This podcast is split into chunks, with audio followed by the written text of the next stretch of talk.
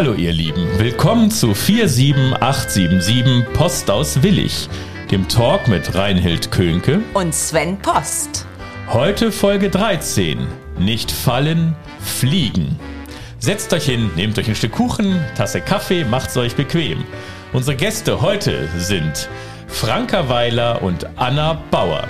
Hallo. Hi. Hallo ihr beiden. Hallo Reinhild. Hallo Sven. Dann geht's direkt los. Wer ist denn Anna Bauer? Also ich würde sagen, Anna Bauer ist definitiv sehr zielstrebig, sehr perfektionistisch, aber auf der anderen Seite auch ein sehr, sehr empathischer und sehr ruhiger Mensch, was einander ja eigentlich ein bisschen widerspricht. Und ich denke, das macht mich so ein bisschen aus. Und wer ist Franka Weiler? Ähm, genau, ich würde sagen, ich bin nicht besonders ruhig, immer im Gegensatz zu Anna.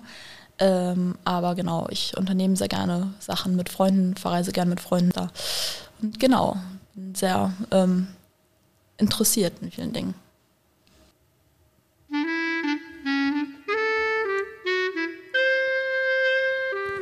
Reinhild fragt. Anna, ich fange mit dir mal an. Wie verbringst du am liebsten einen freien Tag, wenn keine Schule ist und es keinerlei Verpflichtungen gibt? Ich glaube, das ist eine gute Frage. Also ich würde erstmal ähm, tatsächlich nicht ausschlafen, sondern früh aufstehen, weil ich denke, dass ähm, auszuschlafen an einem freien Tag, das ist eigentlich nur Verschwendung, sondern ich würde früh aufstehen, dann würde ich ähm, wahrscheinlich mit Freunden frühstücken gehen. Ich würde ein Buch lesen und äh, vielleicht noch später essen gehen, so wie ich das ja auch schon äh, angegeben habe, dass ich das sehr gerne mache und das ähm, eine Leidenschaft von mir ist. Aber ich denke, ich würde auch ähm, sicherlich noch was für die Schule tun, weil, wie ich ja gesagt habe, ich bin extrem perfektionistisch und das gar nicht zu machen, glaube ich, würde so ein bisschen meinem Naturell auch widersprechen. Franka, welche Jahreszeit magst du am liebsten und warum? Also eine gute Frage, weil seit diesem Sommer tatsächlich, äh, seit diesem äh, Jahr tatsächlich Sommer, sonst habe ich den Sommer immer nicht gemocht, aber äh, dieses Jahr habe ich den sehr genossen. Ähm, und bin auch noch, halt noch immer noch daran fest, dass jetzt noch Spätsommer ist. Äh, langsam wird es schwierig. Äh, normalerweise, ja, Sommernächte auf jeden Fall immer Sommernächte und tagsüber mag ich aber die äh, Wechsel, den Wechsel auch sehr gerne. Ähm, Herbst finde ich immer sehr gemütlich. Also nach Sommer kommt Herbst. Anna, gibt es ein Land oder eine Stadt, in die du unbedingt mal oder in das du unbedingt mal reisen möchtest? Ja, also ähm, mein Favorit ist auf jeden Fall Hamburg. Ich war schon öfters da und bin jetzt bald auch auf äh, Stufenfahrt dort. Aber ich habe mir auf jeden Fall, als ich äh, jünger war, zum Ziel gesetzt, äh, dass ich dort später studieren möchte. Und deswegen würde ich sagen, äh, so lange, bis es halt soweit ist, würde ich auf jeden Fall gerne so oft nach Hamburg, wie es auch nur irgend möglich geht. Mhm. Franka, gibt es einen Traum, den du dir unbedingt erfüllen möchtest oder einen Wunsch? Ähm, ja, ein Traum wäre äh, vielleicht mal irgendwie die Erde zu verlassen in irgendeiner Form. Da müsstest du ja mit Elon Musk gut befreundet sein oder kannst ja vielleicht bei seinen Weltraumreisen ein Ticket lösen ähm, oder selber Astronautin werden. Äh, das ist auf jeden Fall ein sehr schöner Wunsch. Ähm, aber ein sehr weit entfernter Traum. Sonst ein naher Wunsch wäre ähm, ja einfach, dass es vielen Menschen jetzt im Moment besser geht. Ich glaube, da gibt es ja viele Sachen, die man da ja, die schön wären, wären sie nicht so, wie sie jetzt sind. Ähm, aber genau, das wäre so ein Traum. Anna, gibt es eine Erinnerung aus deiner Kindheit, ähm, die du bis heute nicht vergessen hast? Ja, tatsächlich, es gibt eine Erinnerung, die mir gerade so spontan einfällt. Und zwar, ich glaube, die Erinnerung daran, wie ich so gelernt habe, Ängste zu überwinden. Und zwar hatte ich früher eine sehr gute Freundin im Kindergarten, Ihr Name war Julia und ich habe mich nie getraut, bei uns im Garten zu rutschen. Und irgendwann saß ich oben und sie hat zu mir gesagt, jetzt rutsch doch einfach, aber ich wollte nicht. Und dann hat sie einfach gesagt, okay, jetzt gib den Ruck, mach es einfach, ansonsten schubse ich dich. Und das ist so der Moment, wo ich gesagt habe, okay, dann rutsche ich einfach. Und ich glaube, das ist bis heute immer noch so, dass ich an diesen Moment halt zurückdenke, um irgendwelche Ängste halt zu überwinden, auf jeden Fall. Franka, für welche Sache kannst du dich so richtig begeistern, dass du sogar vergisst zu essen und zu trinken? Ja, äh, also das klingt nicht besonders spannend, aber tatsächlich würde ich sagen, die Naturwissenschaften und auch Mathematik. Äh, Also das ist so eine Sache, ich weiß nicht, ähm, das können die meisten Menschen nicht so richtig nachvollziehen, aber das ist schon so eine Sache, wo man, wenn man sich einmal damit beschäftigt und dran ist, dass ich da wirklich die Stunden vergessen kann und dass es irgendwie so einen Suchtfaktor hat. Ähm, und äh, ja, ist auf jeden Fall sehr, wie so ein richtig gutes Buch, wo man einfach nicht aufhören kann, bis man es einfach hat, bis man das Ende hat, bis man weiß, wie es weitergeht. Äh, das ist auf jeden Fall so eine Sache. Mhm. Anna, gibt es etwas, was du absolut nicht leiden kannst? Ja, Unpünktlichkeit. Oh. Das ist, ich finde es wirklich fürchterlich, wenn Menschen zu spät kommen. Also ich finde, fünf Minuten sind okay, aber ich mag es gar nicht, wenn Menschen sagen, dass es zu ihrem natürlichen Charakter dazugehört und dass man das nicht ändern kann. Also da habe ich kein Verständnis für, weil ich denke, auch daran kann man arbeiten. Oh Mist. Franka, welche drei Dinge sind dir im Moment am wichtigsten in deinem Leben? Äh, ich würde sagen, das ist vor allem das Leben zu genießen, so ein mhm. bisschen, was äh, manchmal auch ein bisschen zu kurz kommt. Ähm, ja, ich äh, vielleicht auch mehr mit der Familie machen. Das habe ich, glaube ich, in den letzten Jahren auch ein bisschen äh, vernachlässigt. Ähm, genau, das ist so eine Sache. Und sonst ähm, möglichst viel zu erleben, solange es noch geht, auch die letzten Schulzeiten jetzt noch zu genießen ähm, und möglichst viele Erinnerungen zu schaffen, Risiken einzugehen. Ja. Ja, jetzt haben wir das alles gehört und wir erkennen, dass ihr noch Schülerinnen seid. Ähm, das habe ich gar nicht gesagt am Anfang des Podcasts, aber es ist eigentlich auch egal, weil da reden wir jetzt drüber. Also, ihr seid Schülerin. Welche Schule, welche, welcher Jahrgang seid ihr? Also ich gehe aufs äh, Gymnasium in Anrath in die zwölfte, also das heißt jetzt die letzte. Mhm. Und Franke? Ja, ich bin äh, noch Schülerin am St. Berner Gymnasium, jetzt auch in der Q2. Also genau, in ein paar Monaten machen wir Abi dann. Ja, hoffentlich, ja. voraussichtlich. Und wie läuft es denn in der Schule? Erzählt mal. Wer möchte? Ja, Franke? Ja, äh, also sehr gut. Also ich gehe sehr gern zur Schule. Ähm, ist, ich weiß nicht äh, wieso, aber seit, seit diesem Sommer ist es irgendwie so sehr tiefenentspannt, finde ich irgendwie. Auch die Klausurenphase oder so, ich weiß auch nicht, ich habe das Gefühl, es ist alles entschleunigt irgendwie. Ähm, aber sonst ist es auch jetzt irgendwie nochmal was anderes. Also ich finde so, wenn man weiß, dass es bald vorbei ist, sieht man alles nochmal ganz anders und auch die Lehrer, irgendwie die Beziehung ist auch eine ganz andere. Ähm, macht auf jeden Fall Spaß, ja. Ja, was, wo ich dir auf jeden Fall halt zustimmen würde, wäre, dass es extrem entspannt ist, dass man eben merkt, die Lehrer hoffen einfach nur darauf, dass ähm, sie irgendwie gute Punkte vergeben können und ähm, deswegen ist es wirklich so, dass es eine extrem entspannte Atmosphäre auf jeden Fall in der Schule mittlerweile auch ist, was halt früher nicht so war, wenn man in der Mittelstufe gewesen ist. Achso, und das, ihr meint, das hat was mit dem äh, letzten Schuljahr zu tun und nicht ja. damit, dass man wieder im Präsenzunterricht ist, oder? Beides. Also ich würde sagen, vor allem auch mit dem letzten Schuljahr, vielleicht auch, dass man selber äh, eine andere Einstellung zu der Schule hat und wie man daran geht ähm, und die Prioritäten auch Sachen sein lässt, die im Prinzip zu machen sind, aber man kann sie auch sein lassen. Ähm, ich glaube, da hat man jetzt nach zwölf Jahren mal ein Gefühl für bekommen, was nötig ist und was vielleicht nicht so ganz nötig ist. Das zum einen, aber zum anderen ja präsent auf jeden Fall auch. Also ich meine, wenn man es online zu Hause macht, machen die Lehrer halt Stoff für einen Block, aber halt Konzentration, also 90 Minuten Konzentration. Und wenn man da halt in der Schule sitzt, ist es halt, muss man ab und zu die Hand heben und dann ist es aber sonst entspannter auf jeden Fall, kann man mehr zuhören. Ist es für euch auch so, dass ihr das noch mehr schätzt, jetzt nach der äh, Zeit, in der die Schulen zu waren und ihr nicht gehen durftet, ähm, wieder in die Schule zu gehen mit äh, Klassenkameraden und äh, sich wieder zu sehen und zu treffen in der Schule? Ja, also auf jeden Fall, ich finde es extrem unangenehm, zu Hause zu sitzen, so ganz allein vom Bildschirm. Und auch, weil ich finde, dass gerade der Stoff zu Hause viel mehr ist als in der Schule. Also es ist wirklich so, dass man in der Schule viel entspannter lernen kann als zu Hause, weil es wirklich so ist, dass, glaube ich, auf beiden Seiten, sowohl auf der Seite der Lehrer als auch auf der Seite der Schüler, eben diese Angst besteht, dass man nicht das durchbekommt, was man eben lernen muss. Gerade jetzt auch in dieser Intensivphase, wo man halt sieht, es geht aufs Abi zu. Ja, sehe ich genauso. Wie habt ihr denn letztes Jahr die Klausuren geschrieben? Bin ich blöd? Ich habe gar keine Ahnung. Äh, seid ihr für die Klausuren in die Schule gegangen? Habt ihr keine geschrieben? Aber ihr musstet ja Punkte sammeln fürs Abitur, ne? Franka. Ja, also wir hatten ja Wechselunterricht, von daher wir waren ja auch schon in der Schule und dann sind wir auch, also wir haben die Klausuren zum Beispiel immer in der Mensa geschrieben, da hat man ja massig Platz, ähm, hatten man auch immer den angenehmen Cafeteria-Duft in der Nase. Ähm, nein, aber genau so haben wir das dann gemacht und ja, das war im Prinzip sonst ganz normal. Also bei mir war das ein bisschen anders. Im ersten Lockdown haben wir gar keine Klausuren mehr geschrieben. Die sind wirklich alle ausgefallen weil es ja wirklich auch so war, man hatte noch gar keine Ahnung, wie ist jetzt das Ausmaß von Corona, wie überträgt sich das. Also das war ja wirklich ganz am Anfang, wo die Infektionen in Deutschland ja auch noch sehr, sehr niedrig gewesen sind. Und im zweiten Lockdown war es dann so, dass wir tatsächlich glücklicherweise schon fast alle Klausuren geschrieben hatten und ich nur noch für eine Klausur in die Schule musste.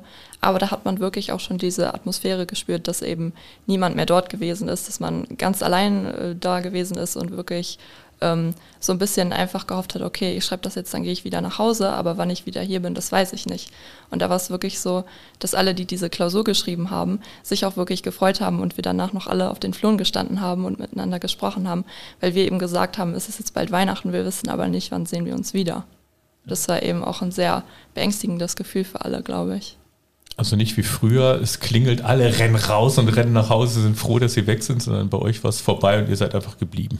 Ja, das ist tatsächlich aber heute auch noch so, dass sich alle länger in der Schule aufhalten, als es jetzt irgendwie nötig oder möglich wäre. Und dass es wirklich so ist, dass irgendwann gesagt wird, okay, geht ihr jetzt bitte mal nach Hause, weil es wirklich so ist, dass sich alle noch miteinander unterhalten, mit den Lehrern unterhalten. Und man hat auch eben gemerkt, als dann wieder diese Möglichkeit bestand, zur Schule zu gehen, dass die Lehrer sich auch extrem darüber gefreut haben, die Schüler wiederzusehen, was ja jetzt früher, ich möchte nichts unterstellen, aber vielleicht nicht so gewesen ist. Und war auch auf der Seite der Schüler, dass die, die Wertschätzung eben dieses Präsenzunterrichts äh, auf jeden Fall angestiegen ist dadurch. Ich kann mir vorstellen, dass dadurch so die Entspannung kommt irgendwie, dass man alles sehr viel mehr äh, genießt. Ähm, und wenn man, es ist ja bewiesen, also wenn man an Sachen entspannter und ähm, freudiger und williger und ähm, Sachen gerne macht, dass es einfach ähm, weniger Arbeit ist oder äh, es nicht vorkommt wie Arbeit, wenn man Arbeit reinsteckt. Deswegen, ich kann mir gut vorstellen, dass es deswegen, dass es doch nicht was vielleicht mit, der, mit dem letzten Jahr zu tun hat, sondern einfach mit dem Post-Corona-Syndrom sozusagen, dass wir ähm, genau da einfach alles lieber machen.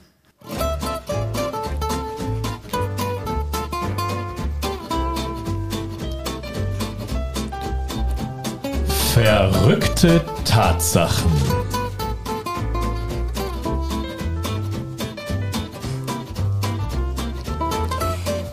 Anna, äh, ich glaube, du hast das eben im Eingang schon gesagt, dass du eine neue Leidenschaft hast oder entdeckt hast, ja. Nämlich das Essen gehen. Ja. Wie ist es dazu gekommen? Wie ist das entstanden? Also ich glaube tatsächlich auch durch das, was wir ja eben schon angesprochen haben, durch Corona, dass es eben da nicht möglich gewesen ist und dass ich wirklich gemerkt habe, so dieses Essen gehen mit Freunden oder der Familie, da hat man wirklich einen viel, viel größeren Kontakt zu anderen Menschen und irgendwie einfach dieses, dieses Raussein, dieses Vergessen, dass man eine Maske tragen muss, an diesem Tisch zu sitzen, zusammen zu essen, zu lachen und Spaß zu haben. Ich glaube, das ist mittlerweile für mich ein sehr, sehr großer Entspannungsfaktor, weswegen ich zu Hause auch immer darauf dränge, lass doch vielleicht irgendwo hingehen, spazieren gehen und dann was essen gehen, wo schon meine Eltern von mir genervt sind und sagen, okay, aber wollen wir nicht vielleicht mal wieder zu Hause essen oder möchtest du nicht mal wieder zu Hause essen? Anna macht nichts gerne zu Hause, weder lernen noch essen. Na, das stimmt nicht.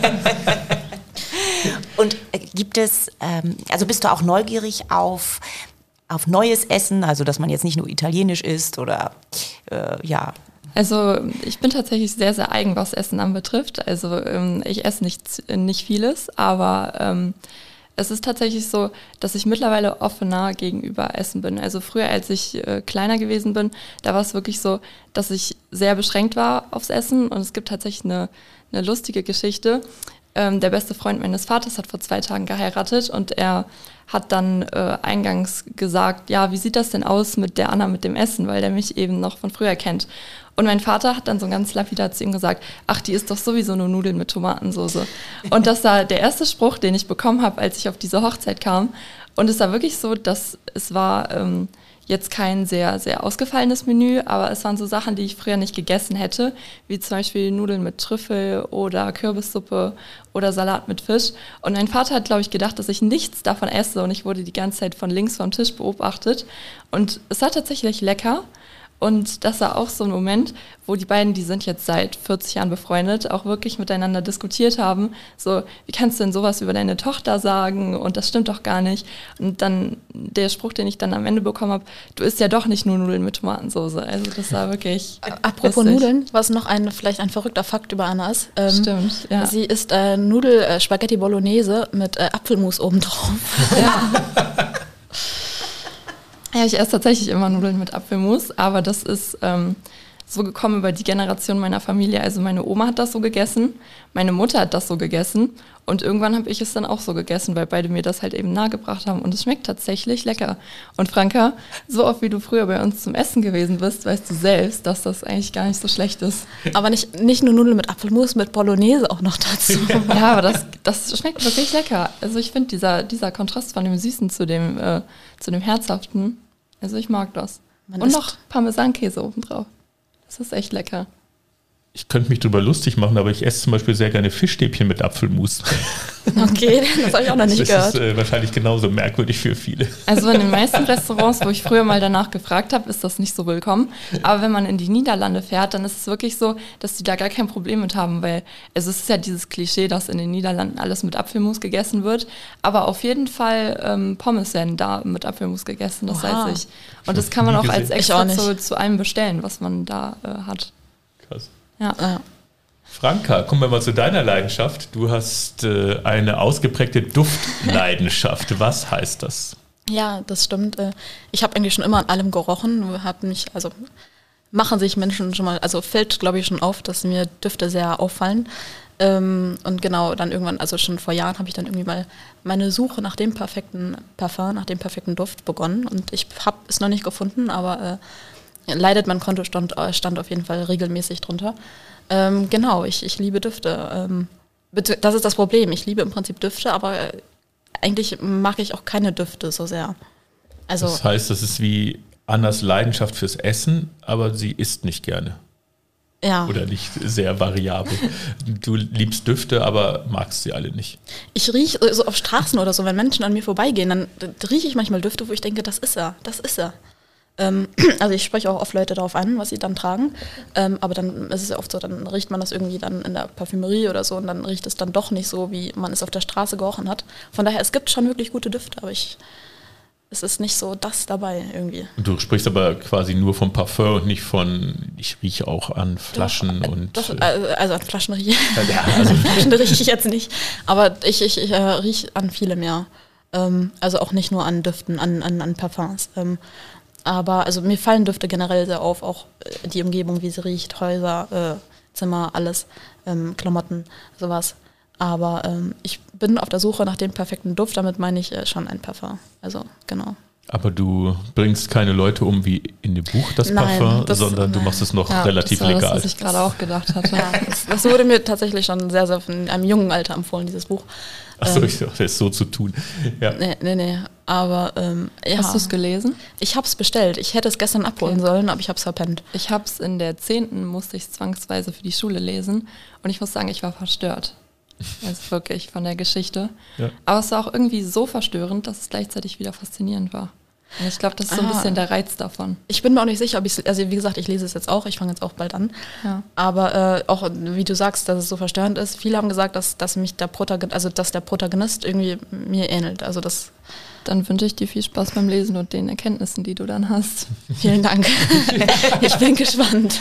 Sag vorher Bescheid, damit wir die Straßen frei machen, wenn du nachts irgendwo Ja. lang gehst. Anna, Ja. ähm, ich frage dich jetzt auch mal, wir wechseln uns immer ab. Äh, Du bist bekannt äh, für dein extrem gutes Gedächtnis. Äh, Ja. Du hast behauptet, wenn dir jemand was erzählt, vergisst du das nie mehr. Ja. Also es gibt diese Sache mit den Geburtstagen. Das hat sich über die Jahre so entwickelt, wenn mir jemand seinen Geburtstag sagt, vergesse ich den nie wieder. Und es ist so, wenn ich auf Partys bin oder mit Freunden unterwegs bin, dann sage ich immer, ach, du hast doch dann und dann Geburtstag, das ist ja bald. Und die Leute, mit denen ich jetzt vielleicht auch nicht unbedingt so viel zu tun habe, gucken mich dann immer an, so ganz schockiert, ja, aber woher weißt du das denn? Wann habe ich denn Geburtstag? Du hast am 5.10. Das ist richtig. Ich weiß. Und ähm, ja, ich weiß, das ist schockierend. Reinhold, du hast mir, glaube ich, deinen Geburtstag noch nie gesagt, aber wenn du es tust, dann würde ich ihn mir merken. Ich habe am 22.06. Geburtstag. Okay, das vergesse ich nicht mehr. Das Aber das ist auch, glaube ich, in Bezug auf, auf andere Dinge so, dass ich das nicht vergesse. Also in meiner Familie ist das auch so, oder gerade bei meinen Eltern, dass wenn die sich an irgendwas nicht erinnern können und die sitzen unten am Tisch und ich sitze oben, ich höre immer so, ja, sag mal, wann, wann war das denn nochmal? Also wann sind wir da gewesen? Und dann hört man Stille, Stille und irgendwann Anna? Und dann rufe ich nur von oben, am so und so vielten, um so und so viel Uhr. Ja, okay, danke. Also das, das hat sich irgendwie Krass. so etabliert, dass sich niemand mehr darüber irgendwie wundert. Aber ähm, ich finde das selbst manchmal so ein bisschen schockierend, wenn ich mir denke, warum merkst du dir solche Sachen? Es ist auch nicht so, dass ich andere Sachen dafür vergessen würde. Aber es ist einfach irgendwie im Gehirn drin. Das heißt, Zahlen und Daten sind so dein. Ja, auf jeden Fall. Also Geschichtsunterricht wäre für ja, dich kein Problem. Ich habe auch Geschichte LK. Ah, okay, also, ja. ja. Wollte ich eben noch fragen, was ihr für LKs habt. Also du ja. hast Geschichte und, und Deutsch. Deutsch. Und Franka, du? Ich habe eigentlich Physik und Mathe gewählt. Physik ist nicht zustande gekommen. Ähm, dann habe ich Französisch gewählt, ist auch nicht zustande gekommen. War ich auch die Einzige. Und jetzt habe ich Deutsch und Mathe. Genau. Französische Physik hättest du dann machen können. Als Einzige. genau. Franka, du spielst Gitarre. Wie ja. lange schon? Wie leidenschaftlich? Wie oft? Wie äh, bist du dazu gekommen? Ich, äh, genau, ich spiele seit zwölf Jahren Gitarre. Ähm, als ich angefangen habe, war die Gitarre ein ganzes Stück größer als ich, aber weil ich so lange Finger habe, äh, hat der Gitarrenlehrer mir direkt, weil normalerweise fängt man ja mit einer kleineren Gitarre an, ähm, aber ich habe direkt mit der, also ich spiele, glaube ich, ich glaube, ich spiele schon seit zwölf Jahren die gleiche Gitarre. Ganz am Anfang hatte ich eine andere, aber ähm, genau, ich bin dazu, ich weiß nicht, ich wollte das irgendwie immer. Ähm, ich weiß auch nicht mal wieso. Ich glaube, ich fand das einfach cool, so eine Gitarre ähm, und habe dann angefangen und das ja, macht mir immer noch sehr, sehr viel Spaß. Und ich finde, das ist irgendwie so ein Instrument. Also ich spiele auch sehr gerne mit anderen Instrumenten zusammen, sei es mit einer anderen Gitarre oder mit noch mehr Instrumenten. Ähm, habe ich auch so neu entdeckt so ein bisschen. Das macht wirklich sehr, sehr viel Spaß. Ähm, aber auch so finde ich äh, eine Gitarre einfach sehr, sehr vielschichtig, also sehr, sehr vielseitig. Man kann ähm, alles damit machen, im Prinzip. Und deswegen, ja. Ich glaube auch über die, die, Jahre, die wir uns jetzt kennen, hast du äh, sehr viel ausprobiert an Instrumenten.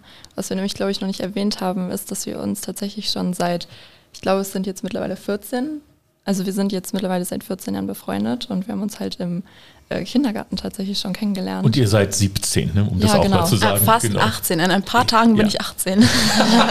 wann denn? Äh, wann wird sie 18? Am 10. Oktober. genau. Und du bist um das war doch irgendwie so der Witz, dass du am 10. Oktober um 10.10 Uhr geboren bist. Nee, 10.23 Uhr. Ah, Mist. Warum hat mich das auch keine 13 Minuten früher rausgeholt? Aber hat er leider nicht getan. ja, hast du auch nicht mitgearbeitet. Genau. Und hast du immer noch Unterricht? Ja, ja, ich ja. nehme auch noch Unterricht. Also ich hatte unterschiedliche Lehrer. Mein erster Lehrer ist dann an Krebs verstorben leider. Dann äh, der zweite Lehrer war dann jetzt neulich äh, Corona-Leugner, wurde er gefeuert. Ähm, genau, jetzt habe ich einen. Aber der ist sehr cool. Mit dem kann man auf jeden Fall gut musizieren. Ähm, ja. Und du spielst klassisch oder modern? Du hast gesagt, ganze Bandbreite oder improvisierst du? Was ja. ist so dein Fable? Ja, ich habe schon sehr viel durch. Also die ersten vier Jahre oder so habe ich so Pop, die neuesten Lieder, Weihnachtsmusik, was man da so am Anfang spielt. Ähm, dann habe ich tatsächlich viele, viele Jahre äh, Flamenco-Musik, also Flamenco gespielt. Ähm, also das würde ich niemals hören, so in meiner Freizeit überhaupt nicht, aber es macht tatsächlich ziemlich viel Spaß zu spielen. Also es ist auf jeden Fall richtig cool, würde ich auch vielleicht irgendwann nochmal äh, aufgreifen. Ähm, ja, dann sowas Jazz, Blues habe ich gemacht. Ähm, und jetzt irgendwie habe ich auch mit, also Improvis Improvisation viel gemacht. Da ist man im Prinzip relativ schnell durch, wenn man das Cage-System, wenn man die Gitarre gut kennt, kann man im Prinzip gut improvisieren, aber natürlich, also ist, man kann nie auslernen. Ähm, aber es macht mir auf jeden Fall sehr, sehr viel Spaß. Ähm, genau, ja, da bin ich jetzt gerade so in meinen Endphasen drin, würde ich sagen. Und musiziert ihr auch irgendwie zu Hause zusammen? Also ah, meine Familie ähm, ist nicht die musikalischste. Ähm, mein Vater, meine Schwester hat mal Gitarre gespielt. mein Vater hat äh, äh, Klavier gespielt, genau. Mein Vater hat auch Klavier gespielt. Ähm, äh, ja, wir haben bestimmt mal zusammen musiziert früher, als meine Schwester noch, also Weihnachtslieder und sowas halt. Äh, aber sonst, nee, nicht wirklich. Mit Freunden. Also wir haben tatsächlich so eine Big Band an der Schule. Ähm, und da war ich eigentlich nie, am, also als ich dann äh, irgendwie vor sieben Jahren oder was war das, als ich da anfangen wollte, da, das ist eine Big Band, da sind ja Gitarren nicht, nicht so normal. Das, die hat sich dann aber irgendwie über die Jahre etabliert und dann letztes hatte ich das tatsächlich als Schulfach, aber wir hatten kein einziges Mal präsent. Das heißt, also, also wir konnten nicht präsent musizieren zusammen, ähm, Musik machen, deswegen, aber wir haben trotzdem großzügig Noten, Noten verteilt bekommen. Deswegen fand ich es nur fair, jetzt dieses Jahr begleite ich die jetzt auch noch mit. Ähm, und es macht sehr viel Spaß, muss man sagen, auch mit den kleineren Kindern. Ja.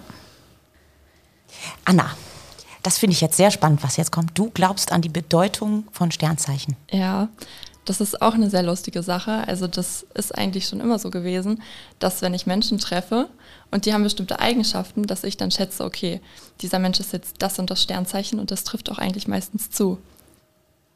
Das heißt, da du weißt, wann jeder Geburtstag hat, Nee, darum geht es nicht. Weißt aber du auch, bevor ich den Geburtstag Ja, ja, klar. Nee, aber du kannst das alles so übereinander bringen. Ja.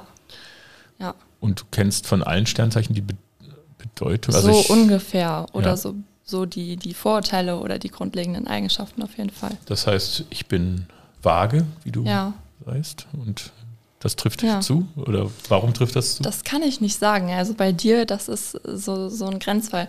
Ich würde sagen, über Waage wird ja immer gesagt, weil Franka ist ja auch vage. Und ähm, die, über die Waage wird ja immer gesagt, dass sie sehr unausgeglichen sei. Dass sie unausgeglichen Und, ist? ähm, Echt? Ich dachte immer ausgeglichen. und nicht so richtig weiß, wie man sich jetzt entscheiden soll. Ich würde sagen, dass das trifft manchmal zu, manchmal nicht, aber ich denke, das ist auch so eine Eigenschaft, die jeder Mensch so ein bisschen inne hat. Also ein Sternzeichen, womit ich mich ein bisschen besser auskenne tatsächlich, ist Stier, weil ich kenne sehr, sehr, sehr viele Stiere, also wirklich, ich glaube, sechs, sieben Leute, die Stier sind, habe ich auch in meinem näheren Umfeld. Mein Vater ist zum Beispiel Stier und ich würde sagen, das trifft auf jeden Fall zu. Also Stiere sind ja sehr, sehr ruhige Menschen, Genussmenschen, sehr ausgeglichen, denken sehr rational, würde ich sagen. Und das trifft alles auf meinen Vater zu. Also er ist wirklich so, bei ihm gibt es nur die eine oder die andere Seite, da gibt es nichts dazwischen. Er ist sehr entscheidungsfreudig und entscheidet sich auch sehr schnell, aber er ist auch extrem ruhig und ich glaube, das ist ein gutes Pendant zu meiner Mutter, weil meine Mutter ist nämlich Zwilling und denen wird ja immer nachgesagt, die hätten so ein bisschen zwei Gesichter. Und ihr gefällt das nicht, weil sie das immer negativ interpretiert, aber das würde ich eigentlich gar nicht sagen, weil sie ist auf der einen Seite ist sie extrem ruhig, liebevoll, sehr ausgeglichen und auf der anderen Seite sehr, sehr stark, sehr aufbrausend, äh, so ein bisschen Kämpfernatur. Und ich würde sagen, sie interpretiert das immer negativer, als man das jetzt unbedingt äh, von ihr meinen würde. Glaubst du denn, dass es äh, wichtig ist, zu wissen, was für ein Sternzeichen jemand hat, also um gut zurechtzukommen? Oder äh, ist, erschließt sich das eben einfach erst, wenn du die Menschen kennst? Also es kommt erstmal auf den Menschen an. Ich würde sagen, wenn ich jetzt jemanden kennenlerne, ein Sternzeichen, mit dem ich zum Beispiel überhaupt nicht so gut kann, ist Skorpion. Also es ist wirklich so, dass ich viele Skorpione kenne, die ich nicht mag, weil die irgendwie so Eigenschaften haben, wo ich sage, okay, damit komme ich jetzt einfach nicht gut klar. Ich bin ja selbst auch Krebs und da wird immer nachgesagt, mit Skorpion und Krebs wäre das immer so ein bisschen so eine Hassliebe, dass man sagt, entweder verstehen die sich richtig gut oder es funktioniert überhaupt nicht. Und bei mir ist es halt so, es funktioniert einfach überhaupt nicht mit Skorpionen. Ich hatte sehr viele Skorpion-Freunde über die Jahre. Es gibt aber auch Ausnahmen. Ähm, also wie gesagt, es kommt auf den Menschen an, aber ein Sternzeichen, mit dem ich sehr gut klarkomme, ist Stier. Also das ist auf jeden Fall so das Sternzeichen. Ich habe extrem viele ähm, Stiere in meinem Freundeskreis, aber ich würde jetzt auch eine Freundschaft nicht vom Sternzeichen abhängig machen. Also das ist natürlich Quatsch. ja. ja. Das wusste ich noch gar nicht mit den Sternzeichen, dass du da so und du, und du Und dass sie mit den Wagen gar nicht gut klarkommt. Aber wir haben doch mal unseren Aszendenten zusammen berechnet. Erinnerst du dich da nicht mehr dran? Das ist noch gar nicht so lange her. doch so dunkel, ja. ja. Aber gl- glaubst du dann auch an Horoskope oder ist das was? Teilweise. Also oft ist es so, wenn ich ein Horoskop lese, so aus der Vergangenheit, das mache ich öfters, um zu gucken, ob es stimmt. Und das tut es auch meistens. Aber ich glaube tatsächlich, dass so Horoskope, die irgendwo in Zeitungen stehen und so weiter, die zielen ja eben auf die, auf die breite Masse ab. Also das ist ja wirklich so, es kann alles zutreffen, es muss aber nicht. Ja. Und äh, deswegen glaube ich da jetzt nicht so unbedingt dran. Aber es ist trotzdem irgendwie gruselig, dass es meistens wirklich irgendwie zutrifft. Ohne dass man da irgendwas reininterpretieren würde oder nicht. Franka, du hast gestanden, dass du immer kalte Hände hast. Ein völlig anderes Thema. Immer. Also das immer hast du groß geschrieben, jeden Buchstaben. Das kann ich nur bestätigen. Ja. Jetzt auch. Wir sind Ja. in einem Raum gerade, wo wir aufnehmen, wo Ja, es ich- gefühlte 45 Grad sind. Ja, Ähm, ja, ich habe wirklich ja. immer kalte Hände. Ja, ich muss sagen, ich schwitze gerade auch ziemlich, aber ich habe trotzdem kalte Hände, ja. Ähm, ich, ich weiß nicht, ich weiß nicht, es ist einfach ein Fakt. Also kann ich nicht viel zu sagen, aber ich habe immer kalte Hände. Ja, du hast immer kalte Hände, ich habe immer kalte Füße. Ja, passt ja perfekt zusammen.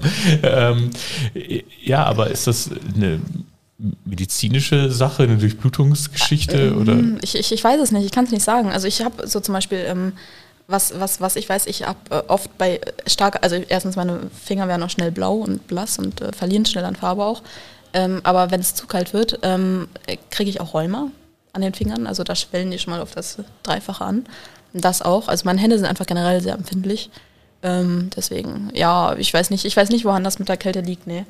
Vermutlich mit der, mit der Durchblutung irgendwie, aber Aber stört dich das im Leben oder du bist so dran gewöhnt, dass es einfach so ist? Oder? Nö, also meine, also ich bin auch berüchtigt dafür, dass ich, äh, sobald es mal leicht anfängt, äh, kühler daraus zu werden, schon mit dicken Handschuhen rumlaufe. Ähm, aber sonst finde ich es eigentlich sehr angenehm, muss man sagen. Oft kann man sich dann im Sommer einfach mit den eigenen Händen kühlen. Ähm, nö, es, es, stört mich nicht, nee. Anna, neben deinen äh, Sternzeichen-Horoskop-Geschichten interessierst du dich vor allem für philosophische Fragen ja, und, ja. und, Thesen ähm, und Themen. Ähm, wie würdest du das definieren? Also, also Philosophie ist ja ein sehr breites ja. Äh, Feld. Ne? Also es ist so, ich bin nicht der religiöseste Mensch. Ich hatte sehr lange Religion in der Schule, ich bin auch zur Kommunion gegangen, aber irgendwann war es so, dass ich eben im Religionsunterricht gesessen habe und mir gedacht habe, dass das ist irgendwie nicht das, wofür ich mich interessiere. Also es waren mehr so, so grundlegende Fragen irgendwie für den Sinn des Lebens oder solche Dinge. Ich habe jetzt auch letztes Jahr meine Facharbeit in Philosophie äh, geschrieben und ich bin jedenfalls dazu gekommen, dass ich halt zur Oberstufe in das Fach gewählt habe. Und das war so in der ersten Stunde haben wir tatsächlich Fragen gesammelt, für die wir uns interessieren. Aber man hat da nie eine Antwort drauf bekommen, weil es, es ist ja wirklich so, dass im Unterricht oder im Rahmen dessen, dass man einfach bestimmte ähm, Themen abarbeiten muss und dass man da gar nicht so näher drauf eingeht. Und deswegen habe ich mich dann ähm, letztes Jahr dazu entschieden, meine Facharbeit zu schreiben und habe halt darüber geschrieben, wie man sich in eine bestimmte Person verliebt. Und ich finde das halt total interessant, dass man sich mit solchen Fragen auseinandersetzt, wo niemand eine Antwort drauf hat. Also jeder denkt, ja, klar weiß ich das, aber wenn man fragt oder wenn ich dich jetzt fragen würde, was ist denn der Sinn des Lebens? Also ich denke, du ja. müsstest da auch erstmal drüber nachdenken, bevor du mir darauf eine Antwort geben könntest. Ja. Und das ist eben das, was ich halt so interessant daran auch finde. Franka, du hast äh, eine Leidenschaft für die Krefelder Pinguine. Ja, das ist richtig. Eine Eishockeymannschaft. Genau, ja, aus Krefeld. Gehst du zu den Spielen, schaust du die dir an oder spielst du selber oder? Nee, ich spiele nicht selber. Mein kleiner französischer Cousin spielt selber. Sehr, sehr niedlich. Ähm, ja, ich gehe auch, also jetzt in letzter Zeit nicht mehr so viel, auch wegen Corona und so. Ähm, aber sonst bin ich schon immer mit meiner, also mir wurde das wirklich in die Wiege gelegt. Mein Großvater war schon KV-Fan, mein Vater sowieso. Ähm, und dann bin ich eigentlich schon immer zu den Spielen gegangen. Erst mit meiner Familie, dann in Sitzplätzen, dann später mit meinen Freunden in die Nordkurve. Ähm, und ja, es ist immer, also man braucht äh, starke ähm, Nerven, wenn man sich dazu entscheidet, den KV zu unterstützen und jedes Mal wiederzukommen. Ähm, aber es ist immer doch ziemlich, also sehr schön, auch wenn, also wenn ein Tor fällt oder auch generell die Stimmung ist einfach, also man, sind häufig Gänsehautmomente wirklich da. Ähm, und deswegen, ja, mache ich das sehr gerne. Du brauchst starke Nerven, weil die nicht so gut sind oder warum? Ja, sie sind nicht besonders gut. Sie sind Tabellenletzte auch. Ähm, aber, aber sie sind toll. Also es kommt auf die innere Stärke an. Ja, ja. Aber du äh, hast kein Eishockey gespielt, aber woran ich mich erinnern kann, was du mal gespielt hast, war äh, Einradhockey. Ja, das ist richtig. Einradhockey. Ja. Das ja. ist ja äh, äh, noch verrückter. Also da sitzt du auf dem Einrad? Und Spielhockey, genau. Ja, das habe ich ein paar Jahre gemacht. Ähm, das war mal Nährbusch, deswegen, ähm, äh, also meine Eltern haben mich dann mal nach Meerbusch gebracht, aber ich weiß nicht, ich bin sehr gerne sehr unabhängig, deswegen, also das war auch so, dann hat es sich, also habe ich irgendwann damit aufgehört. Ja, ich kann mir auch vorstellen, irgendwann mal, vielleicht wenn ich in Rente gehe oder so, dann mache ich nochmal eine Einrad-Hockey-Mannschaft. Ähm, unser Trainer war tatsächlich auch Rentner, also ähm, genau. Ich komme zu den Spielen. Gut zu wissen. Da haben wir aber auch tatsächlich, da gibt es auch eine Liga in Deutschland, so da haben wir auch drin gespielt. Ja. ja. Das wäre in 50 Jahren, wenn du in Rente gehst, dann komme ich auch. Als 100-Jähriger hat man bestimmt Ermäßigung. Genau. Was mir so ein bisschen zu diesem Einradhockey einfällt. Ich weiß nicht, ob ihr das kennt, Radball. Sagt euch das was? Nein, ich kenne das mein, nicht. Mein äh, Vater spielt das tatsächlich und hat das äh, schon, schon bestimmt, ich weiß gar nicht, seit wann er das spielt. Also der hat wirklich als kleines Kind angefangen, hat dann irgendwann selbst trainiert in der Jugend und hat dann aufgehört und jetzt vor ein paar Jahren hat er wieder damit angefangen. Also das ist halt so, dass man auf dem äh, Fahrrad sitzt und dann praktisch mit dem Fahrrad einen Ball ins äh, Tor fördern muss. Also, also nicht schießt. den Ball in der Hand hat, sondern mit nee, dem, nee, mit, mit dem, Vorderrad Fahrrad. wahrscheinlich ja, oder wie auch immer. Aber das ja. sind auch äh, speziell konzipierte Räder, also ja. keine normalen Fahrräder, mit denen man dann auch wirklich so springen kann und ähm, so nach vorne stoßen kann. Ach, krass, ja. Ja. Ja. Nee, ja. Ähm, ja. Ja. Nee, aber äh, was auch so eine Geschichte ist äh, zu dem KV, ähm, das war erst diese Woche tatsächlich. Ähm, da hat mein, mein Mathe-LK-Lehrer, es äh, unterstützt die Kölner Haie. Ähm, Schande über sein Haupt, aber an dieser Stelle, nee, und da sind wir immer so ein bisschen, äh, ja, ähm, machen und so. Also es ist so, so, es ist nur Spaß. Auf jeden Fall hat er sich, äh, hat er mich letztens darüber, äh, da hat er mich letztens dazu aufgefordert, äh, eine Challenge anzunehmen. Da hat er mir eine Matheaufgabe aus seinem, also der hat auch in, da eine Zeit lang an der Uni gelehrt. Ähm, gestellt, für die ich dann 90 Minuten Zeit hatte. Ähm, und wenn ich es schaffe, die 90 Minuten zu lösen, dann muss er einen Tag lang mit einem KV-Trikot von mir rumlaufen in der Schule. Und wenn ich es nicht schaffe, dann muss ich mit seinem Haie-Trikot rumlaufen. Ähm, und es war tatsächlich sehr, sehr knapp, also wirklich in der letzten Minute oder zwei Minuten vor Schluss irgendwie, ähm, habe ich es dann aber noch geschafft. Da musste der leider einen Tag lang äh, mit meinem schönen Trikot 3XL rumlaufen. ähm, genau. Lieber spät als nie auf den rechten Pfad finden. Das ist eine herrliche Kabelei sozusagen zwischen euch. Genau. Ja. Und wenn du zu den Spielen gehst und dich mit Eishockey beschäftigst, sitzt Anna zu Hause und guckt Sitcoms, weil das ist eine weitere Leidenschaft von dir. Ja, auf jeden Fall. Also ähm, das hat vor ein paar, äh, paar Jahren angefangen. Also mein Vater hat mich dahin gebracht und hat gesagt, guck doch mal How I Met Your Mother. Und ich habe immer gesagt, nein, ich möchte das nicht, ich bin kein Sitcom-Mensch. Hat er gesagt, warum? Du hast doch noch nie eine Sitcom gesehen. Habe ich gesagt, ja, ich finde das blöd, dass die Menschen da im Hintergrund immer lachen und dann immer diese flachen Witze. Das ist nicht meins. Und ähm, wie er aber oft sagt, hat er immer recht. Und das Stimme ist, das stimmt auch. Also äh, an der Stelle, ja, Papa, du hast immer recht. Und ähm, was die Sitcoms betrifft, ja, hatte er auch recht. Ich habe angefangen in den Sommerferien vor zwei Jahren How I Met Your Mother zu gucken und ich habe in diesen Sommerferien habe ich das komplett durchgeguckt. Also ich kann mich erinnern, wir sind in den Frankreich Urlaub gefahren und meine Mutter hat mich irgendwann gefragt, ob ich noch anwesend bin, weil ich den ganzen Tag da gesessen habe und gelacht habe wie so eine Verrückte, weil ich bestimmt drei Staffeln davon im Urlaub durchgeguckt habe. Und danach ging das halt äh, immer so weiter und mittlerweile äh, gucke ich Friends. Hm. Habe ich jetzt. Äh, ist auch ein bisschen was zu tun.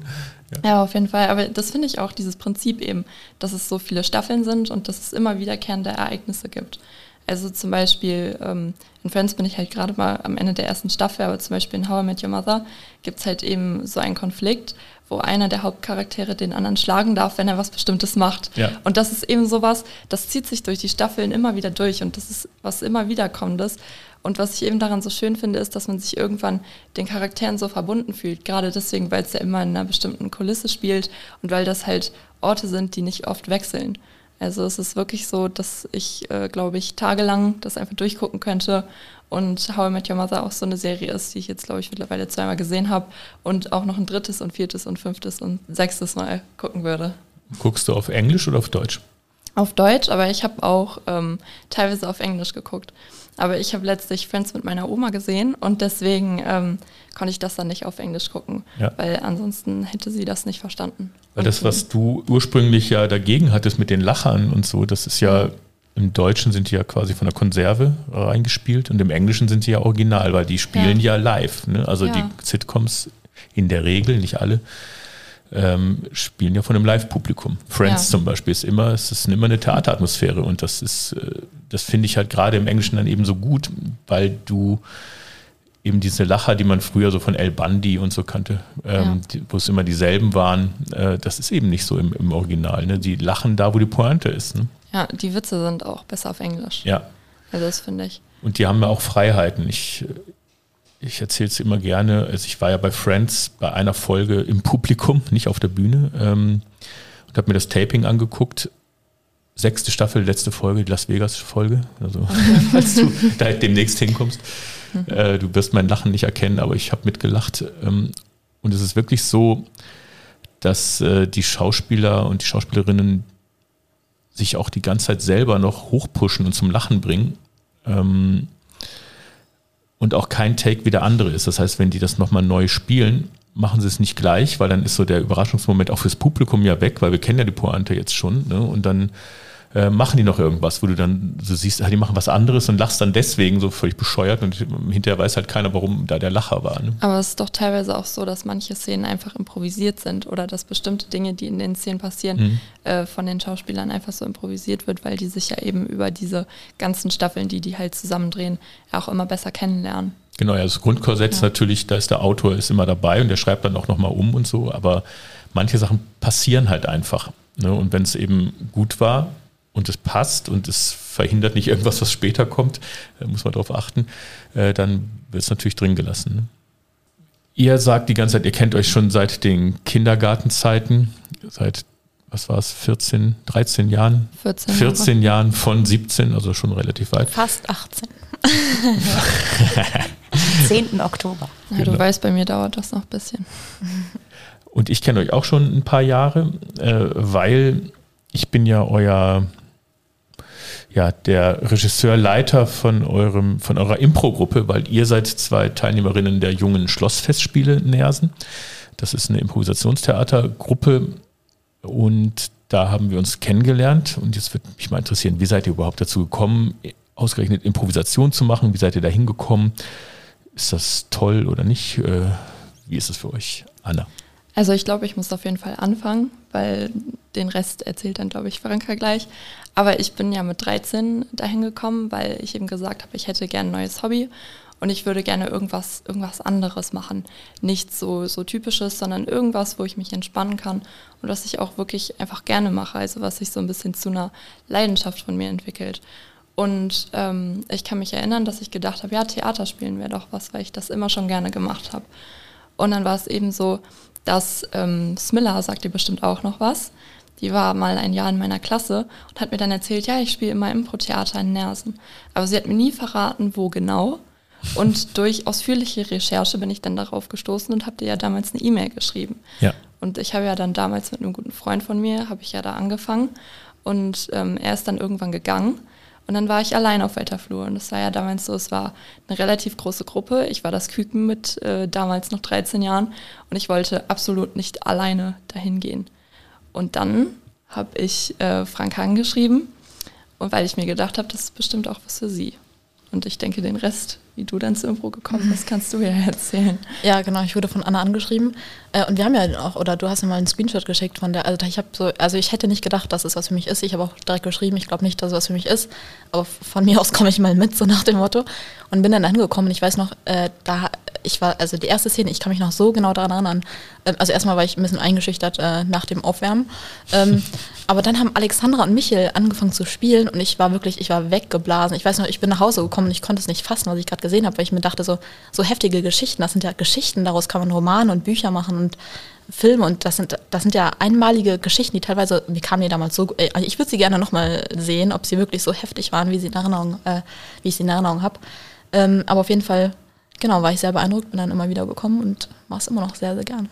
Woran ich mich auf jeden Fall noch erinnern kann, war, dass bei deiner ersten Impro-Stunde wir dieses äh, Spiel, das laufende Requisit gespielt haben. Und Franka wurde als laufendes Requisit benutzt. Also das ist in Kurzform so ein Spiel, wo die Spieler eben einen anderen Mitspieler als jeglichen Gegenstand benutzen, der da irgendwie in der Szene vorkommt.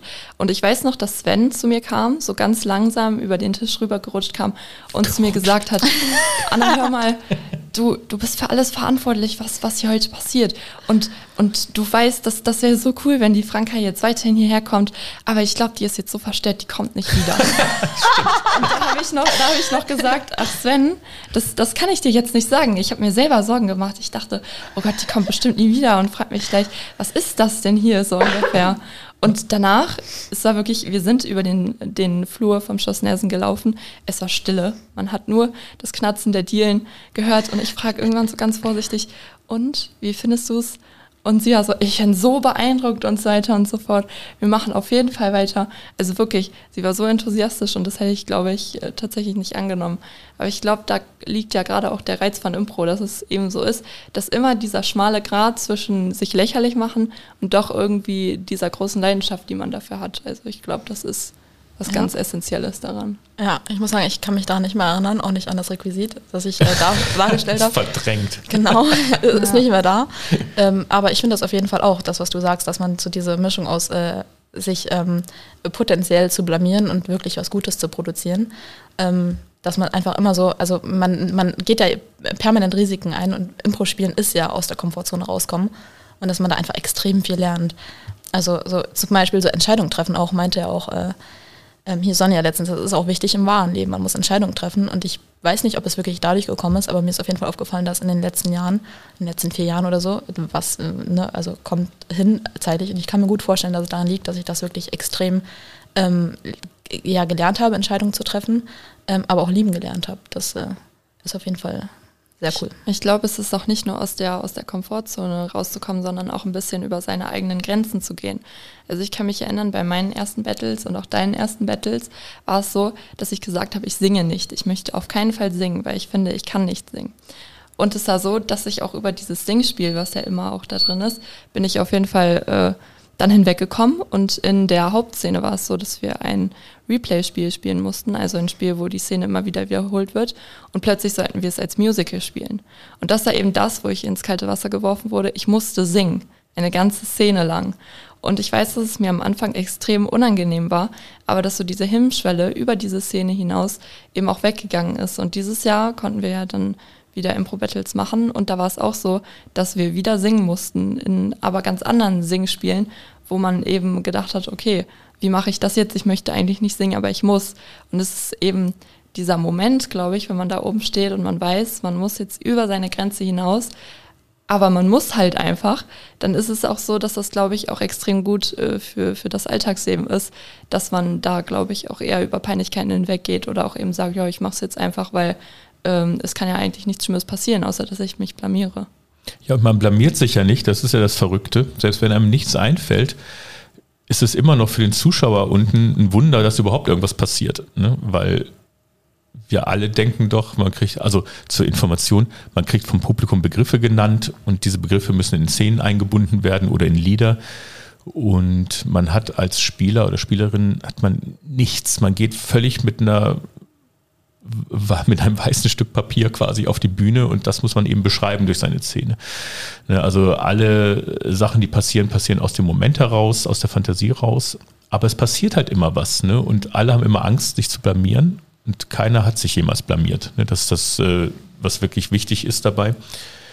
Und auch wenn jetzt Leute vielleicht das hören und ähm, denken, ah, vielleicht will ich das mal machen, aber jetzt verschreckt sind wegen, ich werde als Requisit gebraucht, ich muss singen, ja, das passiert alles oder kann passieren, aber ähm, wir fangen ja auch bei Null an tatsächlich immer. Ne? Das heißt, jeder, das ist ja meine große Philosophie dahinter, jeder kann das lernen. Ne? Und je früher man damit anfängt, desto besser. Ne? Und das ist eine Trainingssache. Ne? Wir, wir proben, aber ich nenne es auch immer, wir trainieren eigentlich diese Improvisation durch Spielformen verschiedener Art und so. Ähm, und so kann man eben diese Angstgrenzen, die man so hat, immer weiter von sich wegschieben. Das finde ich ganz wichtig für die Persönlichkeitsentwicklung tatsächlich, ne? um ja. es auch mal so zu sagen. Aber darüber hinaus, das macht ja auch einfach unglaublich viel Spaß. Ja. ja.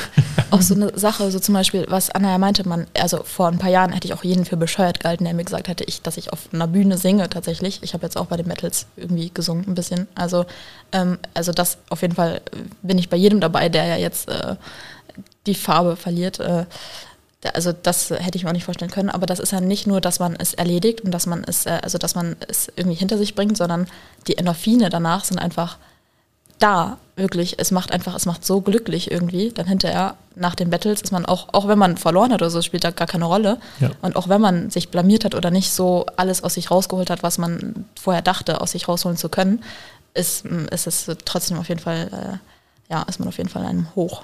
Ich glaube, es geht auch einfach um ein bisschen um den Moment, einfach auf der Bühne zu stehen und zu spielen, weil man macht das auch, also am meisten macht man das für sich selbst, weil es einfach so ist, es sind wirklich diese enormen Glücksgefühle, wie du ja auch eben schon gesagt hast, die, die man da irgendwie, die sich da im Laufe des Spielens einstellen. Also am Anfang ist halt natürlich dieses Lampenfieber da, das, das vergeht auch nicht über die Jahre. Ich kann mich noch erinnern, bei meinen ersten Battles war ich so aufgeregt und auch dieses Jahr wieder. Und die anderen, die schon viel länger dabei sind, die auch ähm, außerhalb von Impro-Engagements haben, die waren, glaube ich, oder sie haben es nach außen hin viel, viel mehr gezeigt als ich. Und ich war ganz beeindruckt, weil ich mir dachte, okay, also sind auch andere Leute da aufgeregt. Und das ist halt auch dieses, dieses Gruppengefühl, dass man weiß, man geht da jetzt zusammen raus, man spielt zusammen, niemand weiß, was passiert.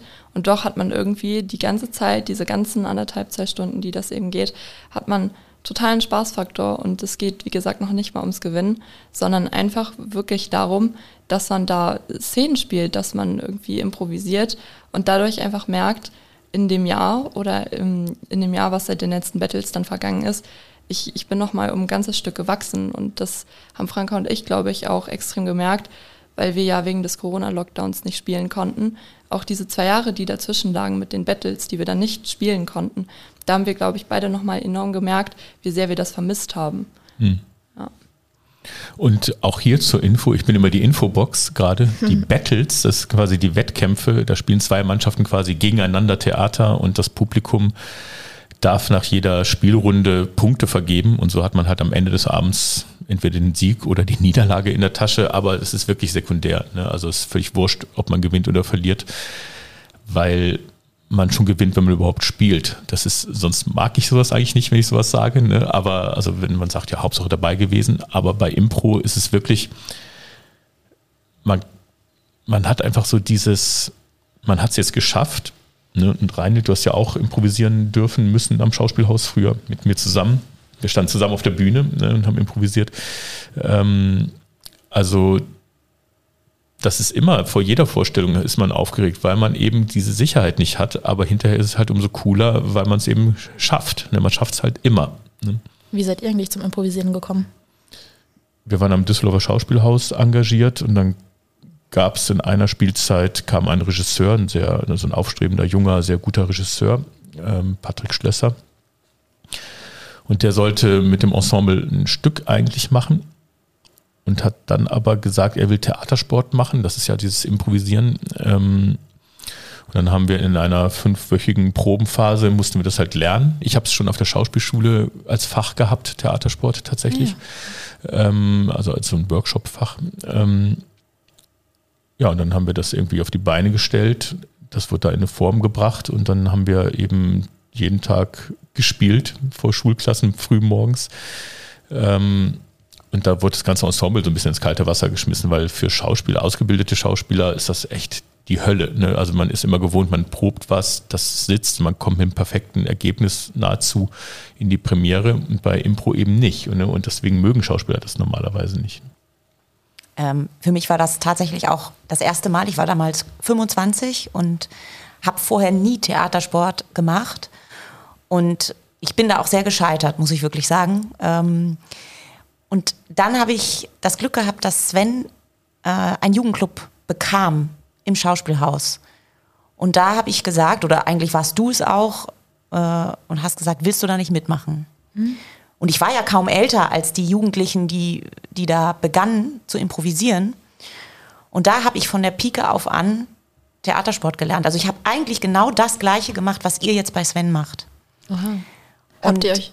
Da habe ich erst Selbstvertrauen bekommen. Also ich kann das auch nur bestätigen, was ihr jetzt alles sagt, dass, dass einen das glücklich macht und dass man äh, ins kalte Wasser geschmissen wird, aber doch den Schritt geht und es überwindet. Und äh, ja, das hat das hat mir unheimlich viel gebracht. Das habe ich auf keiner Schauspielschule gelernt.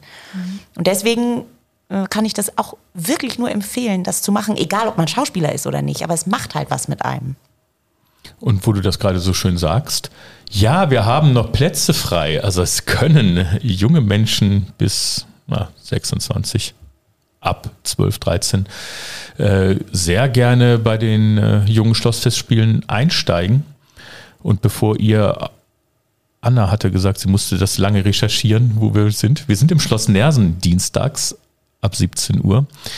Ähm, also ihr könnt immer Kontakt mit uns aufnehmen, auch hier über den Podcast, über die bekannten Kanäle. Äh, wir versuchen immer neue Leute. Ne? Also bei Nersen ist es halt gerade so, dass der Unterschied zu dem Düsseldorfer Jugendclub, dem Pendant, äh, da Düsseldorf eine Universitätsstadt ist, haben wir halt auch viele Leute, die studieren dann in Düsseldorf, die bleiben länger. Ne? Und in Nersen ist es oft so in Willig, äh, wenn jemand das Abitur geschafft hat, dann kommen meistens irgendwelche Auslandsaufenthalte oder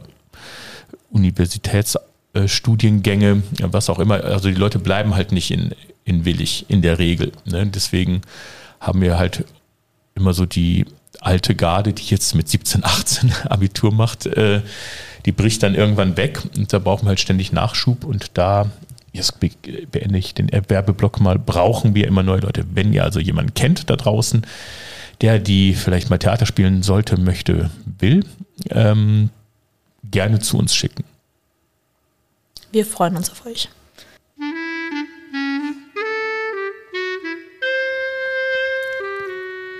Entweder oder Fragen. Anna, Guckst du eher Filme oder Serien? Serien. Es ist Pause in der Schule. Bleibst du drin oder gehst du auf den Schulhof? Ich gehe auf den Schulhof. Es wird ein Thema in einer größeren Runde diskutiert und beteiligst du dich da rege oder bist du eher die, die schweigt, aber trotzdem interessiert zuhört? Ich würde sagen, ich beteilige mich auf jeden Fall oder bin, glaube ich, sogar diejenige, die ein bisschen äh, die Diskussion leitet. Es sind Ferien. Bleibst du lieber zu Hause oder machst du eine Reise? Ich würde eine Reise machen. Bist du chaotisch oder eher ordentlich? Teils, teils. Franka, bist du ein Herzmensch und entscheidest alles aus dem Bauch oder eher vom Kopf? Herz. Isst du lieber Eis oder Torte? Torte. Was wärst du lieber, Dichterin oder Wissenschaftlerin? Wissenschaftlerin. Dir fällt ganz spät am Abend ein, oh Mist, ich habe eine ganz wichtige Hausaufgabe vergessen für den morgigen Tag. Setzt du dich dann noch hin und machst die oder fährst du am nächsten Tag in die Schule und sagst, tut mir leid, ich habe es vergessen? Ich improvisiere im Unterricht. Sehr gut. Du hast die Chance, in einem Film mitzuspielen. Superheldin oder Bösewicht? Bösewicht.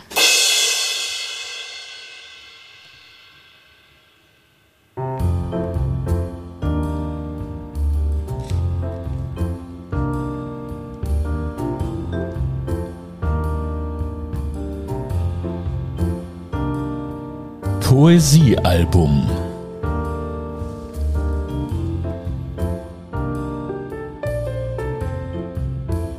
Jetzt ist es Zeit, dass ihr uns in unser digitales Poesiealbum eure Lieblingszitate einschreibt. Anna, möchtest du beginnen? Ja, kann ich machen. Also ich habe mir ein Zitat von Jean-Paul Sartre ausgesucht. Und zwar hat Sartre mal gesagt, der Mensch ist nichts anderes, als was er aus sich selbst macht. Und ich habe ja schon mein philosophisches äh, Interesse ein bisschen früher im Podcast erwähnt. Und zwar ist es so, ich möchte jetzt gar nicht so weit ausholen, aber er hat eine Theorie begründet, die nennt sich der Existenzialismus und die besagt halt eben, dass der Mensch äh, mit reiner Existenz und ohne eine Essenz geboren wird. Das bedeutet, dass der Mensch durch, durch keine Faktoren irgendwie vorbestimmt ist. Also für ihn gibt es keine Erbfaktoren, für ihn gibt es keine frühkindlichen Einflüsse, sondern der Mensch kann im Laufe seines Lebens, so sagt er, halt einen Selbstentwurf schaffen, also selbst etwas aus sich machen, was er gerne möchte. Und das finde ich eben sehr, sehr interessant in Bezug auf diese Selbstbestimmung, dass er eben sagt, ich bin durch nichts bestimmt, ich kann alles aus mir machen, was ich möchte. Und das finde ich eben an diesem Zitat und ähm, diesem Blick dahinter, den man da eben werfen kann, wenn man diese Theorie kennt, einfach sehr, sehr interessant. Franka, was ist denn dein Zitat? Mein Zitat ist von Aaron Hansen. Ähm, der sagt, äh, sie sagt, äh, what if I fall? Oh, but my darling, and what if you fly? Ähm, und ich finde, also ich mag das sehr, sehr gerne. Das ist so, ähm, das ist so dieser, dieser Fuck it-Gedanke, den man so im Kopf hat, bevor man einfach die besten Entscheidungen im Leben trifft. Halt nur sehr, sehr schön ausgedrückt. Ähm, und ich finde, das ist äh, sehr wichtig im Leben. Also es geht mir irgendwie sehr nah, ähm, weil ähm, ja, ich dieses, dieses Risiken eingehen und äh, Sachen machen, weil man, weil die Möglichkeit da ist, zu fliegen sozusagen. Ähm, weil ich, also ich glaube, früher habe ich oft Entscheidungen getroffen, ähm, weil ich dachte, der Sturz ist sozusagen ähm, schmerzhafter als, oder das, das war mir präsenter irgendwie. Ähm, aber dann habe ich irgendwie angefangen, äh, mich anders zu entscheiden, vielleicht auch durch Impro, wer weiß. Ähm, und da habe ich einfach gemerkt, wie, wie krass, was man alles erleben kann oder was es für Möglichkeiten da sind, die ich niemals für möglich gehalten hätte, dass man es überhaupt kann. Ähm, deswegen ja, mag ich das sehr gerne. Aaron Hansen war 21, als sie das geschrieben hat. Ja. Ähm, also ich sage jetzt mal Pi mal Daumen euer Alter. Ne, das ist ja paar Jahre alt, ist von 2017, glaube ich, äh, der Text. Ähm, und beschreibt ja wirklich was sehr Positives eigentlich, ne? weil ich erlebe immer mehr Menschen, egal welches Alter diese Menschen haben, man traut sich nicht mehr, man geht eben keine Risiken mehr ein. Ne? Man sagt immer, ja, was ist denn, wenn ich scheitere? Was ist denn, wenn es daneben geht? Ne? Aber die Frage, die man sich ja eigentlich stellen muss, ja, aber was ist denn, wenn es klappt? Ne? Das mhm. ist jetzt, ist das ja im Endeffekt. Und das ist ein Zitat. Deswegen heißt die Folge nämlich auch nicht fallen, fliegen. Ähm, weil ihr beide auch für mich so ein bisschen das verkörpert. Ne? Sei es jetzt Annas Geschichte mit der Rutsche als Kleinkind, was wir am Anfang, die wir am Anfang gehört haben, ne? wo sie auch äh, geflogen ist in, im Runterrutschen im Endeffekt, sich da entscheiden musste, oder eben euer ständiges äh, Fallen oder Fliegen-Gefühl bei der Improvisation, aber eben auch im Leben. Ne? Also ich glaube, das ist wirklich für euch beide, diese beiden Zitate, euch wirklich gut ausdrücken. Ne? Auch der Sartre, ne? dass man eben man selber ist das, was man aus sich selbst macht, so, soweit das geht. Das ist, hat natürlich ja noch andere Einflüsse, logischerweise, ne? aber, ähm, aber ihr kämpft euch schon gut durch ne? und, und nehmt euch das, was ihr braucht. Ne? Ähm, wie bist du denn mit dem Aaron Hansen-Zitat in Berührung gekommen, das erste Mal? Ähm, von meiner Schwester tatsächlich. Ähm, die hat auch mal überlegt, sich das tätowieren zu lassen. Ähm, hat sie bis heute nicht gemacht. Aber genau, die war da ein großer Fan. Vor allem, ähm, sie ist da, ist, äh, hat sich viel mit Alice in Wonderland beschäftigt. Ähm, und da ist das auch sehr etabliert. Ich meine, das ist auch in abgewandelter Form, kommt es da vor in der Geschichte. Nicht genauso wortwörtlich, aber auf jeden Fall ähm, ich weiß nicht, also Aaron Hansen hat sich dann vermutlich da inspiriert. Andersrum, nicht andersrum. Ja, an, andersrum ja definitiv nicht. Ähm, aber so bin ich da auf das erste Mal drauf gestoßen, genau. Ähm, wie gesagt, ursprünglich in Alice in Wonderland und dann, genau. Dann kannst du es dir ja tätowieren lassen, wenn du nächste Woche 18 bist. genau. Falls wir es noch nicht erwähnt haben, am 10. Oktober. Ja. ja. Um 10.23 Uhr. Bist du im Tattoo-Laden und. Lass es in Paris. Mir Schick mir ein genau. Foto, bitte. Es ist noch relativ kurz. Es gibt ja lange Zitate, da braucht man den ganzen Rücken für. Genau. Ähm, ja, dann äh, habt ihr nicht nur äh, diese Zitate mitgebracht, sondern auch eure Lieblingsfilme. Anna, was ist dein Lieblingsfilm? Ja, genau. Also mein Lieblingsfilm ist äh, Die Verurteilten. Den habe ich äh, vor gar nicht mal so langer Zeit gesehen. Ich glaube tatsächlich am Ende der Sommerferien. Und zwar war es so, dass ich überlegt habe, ich weiß nicht, irgendwie ist es ja immer so, wenn man auf Netflix guckt oder auf Amazon Prime, dass wirklich die Suche länger ist als, als das Gucken auf dieser Plattform. Und dann habe ich überlegt, okay, wo finde ich denn jetzt mal einen richtig guten Film? Weil oft ist es so, dass er eben einfach äh, für die Masse mittlerweile produziert wird, ohne jetzt unbedingt ähm, auf Qualität zu achten. Und dann habe ich gedacht, okay, es gibt ja ähm, IMDB, also irgendwie International Movie Database. Internet Movie Database, ja. Heißt das, glaube mhm. ich. Und da war eben die Verurteilten auf Platz 1. Und ich dachte, okay, Ach. was ist denn das für ein Film? Habe ich mir den einfach mal angeguckt. Und das sind, glaube ich, zweieinhalb Stunden. Und ich habe bei mir im Garten gesessen und ich war so beeindruckt davon. Also das ist ja so, dass ähm, ich glaube, Morgan Freeman spielt mit Tim Robbins. Tim Robbins. Genau, Tim Robbins, der kommt ja ins Gefängnis, weil ähm, er ja eben dafür angeklagt wird, äh, dass er seine Frau ermordet hätte. Und dann ist es ja so, dass er da mehr oder weniger schuldige und unschuldige Verbrecher trifft, aber darum geht es eigentlich gar nicht, sondern um dieses Zusammenspiel der verschiedenen Charaktere und wie die sich eben über die Jahre in diesem Gefängnis entwickeln. Und ich glaube, das Beeindruckendste, ich möchte jetzt nicht spoilern für alle, die den noch gerne gucken möchten, ähm, ist, glaube ich, echt das Ende und auch einfach, wie der ganze Film darauf hinarbeitet. Und wenn man da so eine große Lösung in dem Film hat, das finde ich halt eben immer beeindruckend, weswegen das dann auch mein Lieblingsfilm geworden ist. Ja, so ein großartiger Film und es ist eine Geschichte von Stephen King, ne, falls du das ja. nicht wusstest. Ähm, also der ja für Horrorgeschichten eigentlich äh, federführend ist. Aber das ist eben aus der Abteilung der ernsten, was das ernsten, also der normalen Literatur, die nicht im Horrorgenre angesiedelt ist. Und das ist wirklich eine Kurzgeschichte, die sie dann wirklich perfekt verfilmt haben. Ja. Und ähm, das kann ich auch nur jedem ans Herz legen. Ich finde auch die Besetzung ist wirklich äh, ja. sehr, sehr gut und auch das äh, Zusammenspiel von, von Robin und äh, Freeman. Also ja. das äh, hat mich wirklich sehr beeindruckt und deswegen wird der, glaube ich, sehr, sehr schwer zu schlagen sein in den nächsten Jahren. Franka, was ist dein Lieblingsfilm? Ja, mein Lieblingsfilm ist ähm, Das Leben der anderen. Ähm, ich muss sagen, ich musste ein bisschen überlegen, äh, weil ich muss zu meiner Schande gestehen, dass ich viel, viel zu wenig Filme gucke. Ähm, aber das war auf jeden Fall ein Film, das, der, der hat echt Eindruck hinterlassen bei mir. Da, also da habe ich mich noch lange mit beschäftigt. Es geht da, also es spielt in der DDR-Zeit.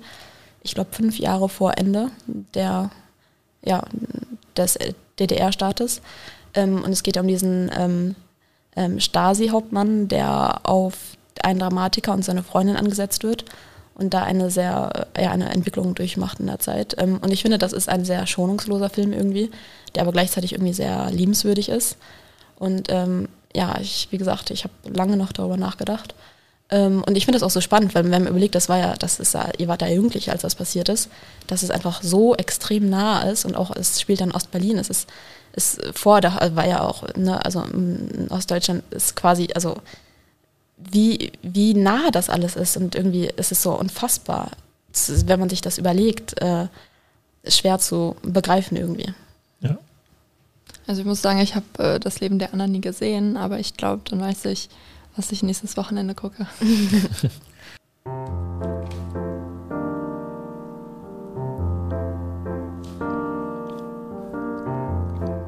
ZuhörerInnen fragen.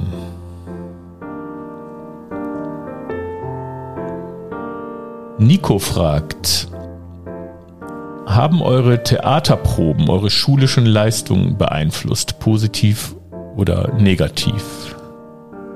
Franka. Also auf keinen Fall negativ. Ähm, wenn positiv, also ich weiß nicht, so bei Referaten oder so, war ich eigentlich schon immer recht entspannt, aber ich habe das Gefühl, es ist noch irgendwie noch entspannter geworden. Ähm, also man macht sich einfach weniger Gedanken.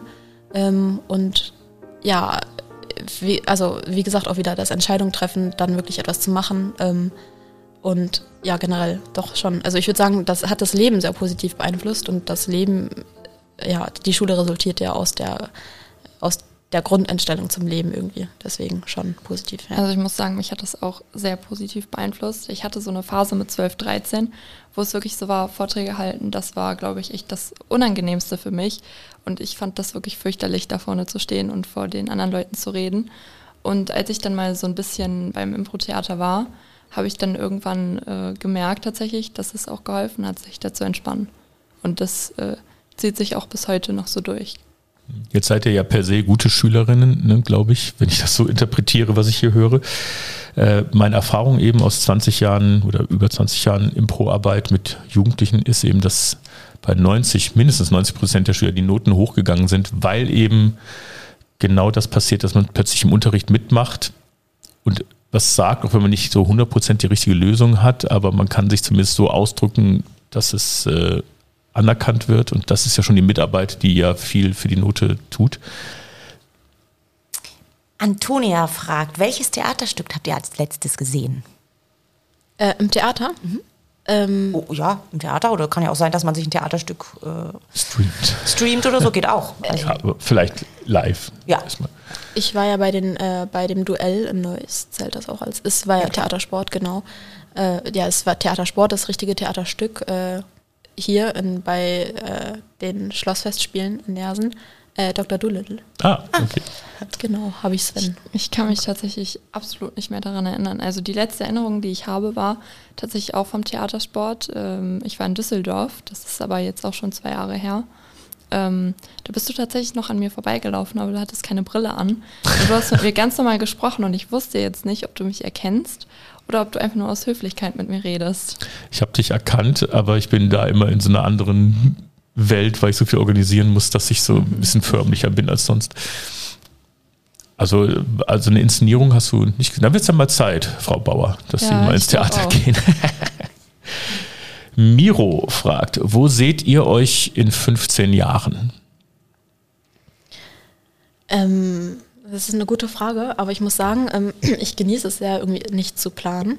Also auch keinen Plan zu haben, auch jetzt den Sommer direkt nach dem Abi verplane ich. Also ich plane auch nicht, nicht zu planen, aber von daher, wer, wer, wer weiß, was kommt, aber ich genieße es irgendwie sehr, äh, noch alles sich offen zu lassen.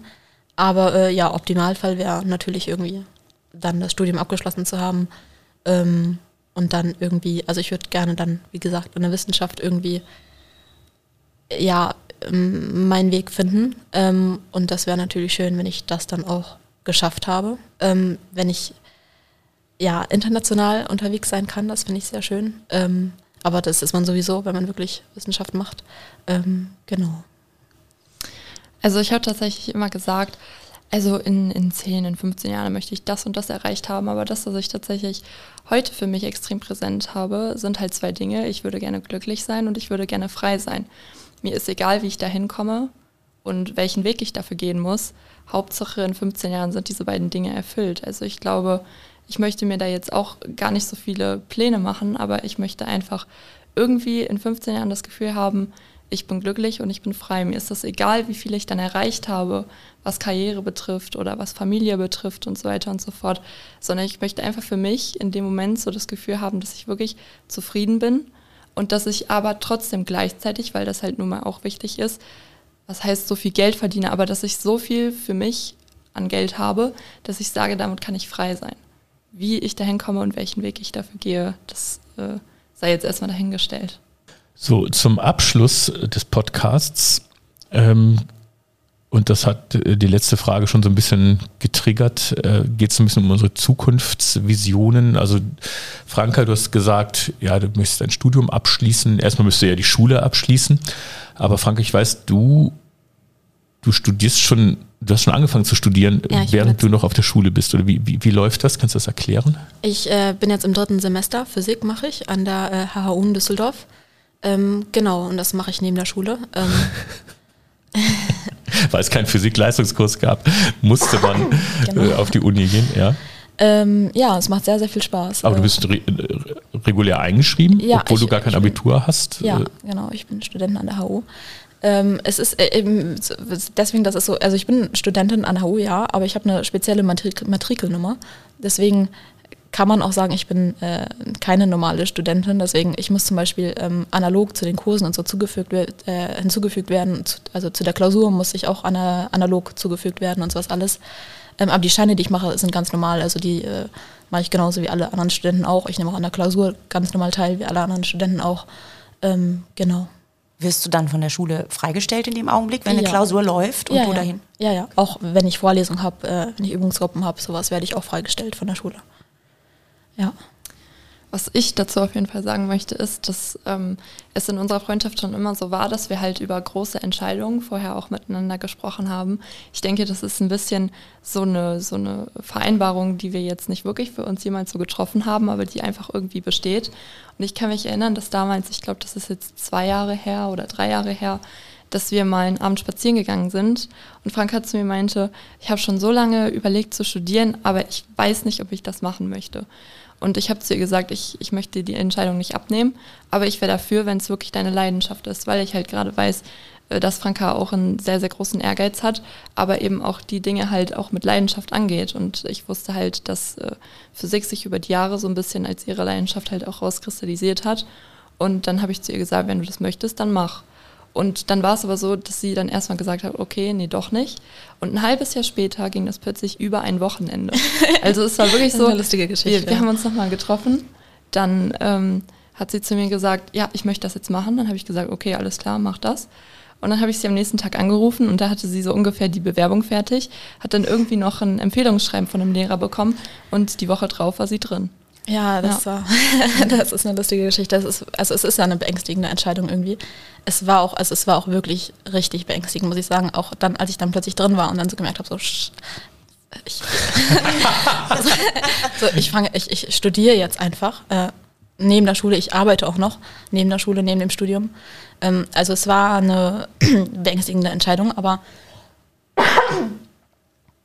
deswegen äh, genau habe ich mich erst dagegen entschieden und dann äh, also in, äh, dem Semester dann und dann im nächsten Semester hatte ich eigentlich auch nicht vor, das zu machen, weil ich dachte, ja, jetzt mach doch erstmal Abi, dann kannst du immer noch entspannt machen. Aber ich wollte es irgendwie so sehr und ich habe da immer wieder dran gedacht und dann habe ich irgendwie an einem Tag mitbekommen. Ich habe da immer wieder dran gedacht, aber ich habe es irgendwie verdrängt und habe ich gesehen, so fuck, morgen ist Bewerbungs also Deadline und habe ich also habe ich gemerkt, so wenn du das jetzt nicht machst, du wirst es so bereuen und du willst es so sehr und das ist auch so eine Entscheidung so ich hätte, ich hätte, also ich hätte fallen können. Ähm, und ich habe auch direkt mit Analysis angefangen. Ich weiß nicht, ob ich das was sagt, aber mein Mathe-LK-Lehrer hat auch gesagt, dass über 90 Prozent Durchfallquote, also weniger als 10 Prozent bestehender, das ist äh, auch nochmal doppelt beängstigend. Ähm, und dann, äh, und dann bin ich auch zu den Stufenleitern gegangen und so und die haben gesagt, aber stimmt, allein die ganze Bürokratie würde Wochen dauern, weißt du, da kannst du in zwei Monaten, aber am nächsten Tag war Deadline, wie gesagt. Und habe ich, äh, ja, habe ich das stehen gelassen, bin dann direkt zum Herrn Pessler gegangen und da muss ich sagen, das war wirklich richtig, richtig gut. Ähm, der hat das wirklich an einem Nachmittag abgewickelt und dann hatte ich meine ganzen Unterlagen zusammen. Ähm, auch mein Mathe-LK-Lehrer hat mir dann wirklich eine sehr, ähm, sehr schöne, äh, ein sehr schönes Empfehlungsschreiben geschrieben. Da bin ich auch äh, sehr dankbar. Dann habe ich die Bewerbung geschrieben ähm, und das dann doch noch abgeschickt. Also erstmal alles online, habe dann gesagt, ja, ich bin ein bisschen zu spät dran, ich schicke das jetzt, also die richtigen, äh, äh, Dokumente dann kommen halt ein bisschen später an. Das war dann auch kein Problem. Ähm, und genau, ja, und dann habe ich irgendwann dann die Rückmeldung von Uni bekommen, dass ich genommen wurde. Ähm, ja, und seitdem mache ich das. Und ist das normal, dass man das darf? Also, wenn du, du hattest ja noch keine Hochschulreife in dem nee. Sinne, ne? Also bist ja einfach hingegangen. Äh, in der, was, in der zehnten? Nee, in der elf. Ähm, ich war gerade in der elf, genau. Mhm. Anfang der elf, ja. Also Ende der zehn habe ich mich. Nee, ja doch, Anfang der elf, genau. Ähm, ja, nö, das ist nicht so normal. Ich glaube, das macht auch nicht jede. Die, äh, ich weiß, die RWTH Aachen macht das, also nimmt die im Prinzip auch an. Das war mir dann ein bisschen, ähm, bisschen weit weg. Ähm, Düsseldorf macht das. Es gibt auch Unis, die machen es nicht, aber ähm, im Prinzip geht es, ja. Und äh, natürlich mal, die Noten müssen stimmen, auch die Lehrer, ein, normalerweise muss jeder Lehrer einzeln irgendwie ein Empfehlungsschreiben schreiben, dass, dass man dem Schüler das zutraut oder der Schülerin. Ähm, aber ich habe es, wie gesagt, an einem Nachmittag abwickeln müssen. Deswegen ähm, war da auch wieder ein bisschen Improvisation gefragt. Aber genau, ja. Und bis jetzt bist du nicht gefallen. Du hast das, bist, gehörst du den 10 Prozent, die nicht durchgefallen sind? Ja, genau. Ich habe die Analysisprüfung dann geschafft. Du fliegst also? Genau, ich fliege. Nee, aber wirklich. Also ich fliege wirklich. Es macht wirklich sehr, sehr, sehr, sehr, sehr viel Spaß. Ähm, Im ersten Semester, im Wintersemester 2020, 2021 war ja alles noch äh, online. Und dann jetzt im Sommersemester gab es ja am Ende noch schon ganz viele Präsentveranstaltungen wieder. Und da einfach die Stunden an der Uni mit meinen Kommilitonen und so. Ich hatte auch sonst so Kommilitonen, habe ich gut kennengelernt vorher. Wir haben uns auch dann abends immer viel getroffen über Discord, dann ähm, erst die Aufgaben zusammen besprochen, diskutiert und dann aber dann noch stundenlang gequatscht. Ähm, das war sehr schön, aber die dann nochmal präsent zu sehen und präsent mit denen, äh, ist nochmal was anderes. Und ich liebe auch einfach so dieses ähm, Universität, also zumindest an der HU, dieses äh, dieses Gefühl, einfach die Atmosphäre. Ähm, ja, ist sehr, sehr schön. Und du bist immer die Jüngste wahrscheinlich. Ja, ja, ich muss sagen, ich freue mich auch schon sehr drauf, äh, normal zu sein irgendwie. Ähm, aber im Prinzip ist das kein Problem. Also irgendwann, wenn man dann den Kommilitonen auch näher kommt und man auch so privat mal was macht oder so, ist es natürlich, kommt es früher oder später raus, dass ich noch Schülerin bin. Ähm, äh, was heißt, kommt raus, ist ja kein Problem. nee. Ja, ja, nee, nee, ist ja kein Problem. Aber sonst, sonst habe ich es lieber so äh, noch äh, normal zu sein, genau, ja. ja. Und planst du, Anna, auch Uni irgendwie, wie soll es weitergehen nach dem Abi? Also ich muss sagen, ich hatte tatsächlich, seit ich elf war, einen ganz festen Plan. Ich habe gesagt, ich mache meine Schule zu Ende und dann studiere ich Jura an einer Privatuni in Hamburg. Das war, seit ich elf Jahre alt war, war das eigentlich fest. Und jetzt aber so durch Corona hat sich tatsächlich meine Ansicht äh, darüber ein bisschen gewandelt. Auf der einen Seite, weil meine Eltern, gerade meine Mutter, gerne hätten, dass ich vielleicht erstmal noch hier bleibe. Auf der anderen Seite, weil sich durch Corona alles so ein bisschen verzögert hat und ich eben meinen Führerschein auch noch nicht habe. Also ich bin noch nicht so frei, wie ich das ja eben angesprochen hatte. Ähm, der Plan mit Jura besteht nach wie vor, aber ich muss sagen, dass ich gerade unsicher bin. Also ich mache nächstes Jahr erstmal ein Jahr Pause. Was ich mache, weiß ich noch nicht. Ich würde gerne ein Auslandspraktikum in einer Anwaltskanzlei machen aber auch auf jeden Fall hier in der Nähe erstmal bleiben und einfach gucken, wie sich das anfühlt, nicht mehr zur Schule zu gehen und nicht mehr diesen ganzen Druck zu haben mit Lernen. Aber ansonsten ähm, gucke ich einfach nächstes Jahr, wie es sich ergibt. Und wenn das mit Jura eben klappt und äh, ich dann dort studiere, weil es eben auch ein gesondertes Auswahlverfahren gibt, dann ist das so. Und wenn das nicht so ist, dann ist es nicht so. Wie gesagt, das Hauptziel ist, glücklich zu sein und nicht die Ziele durchzusetzen.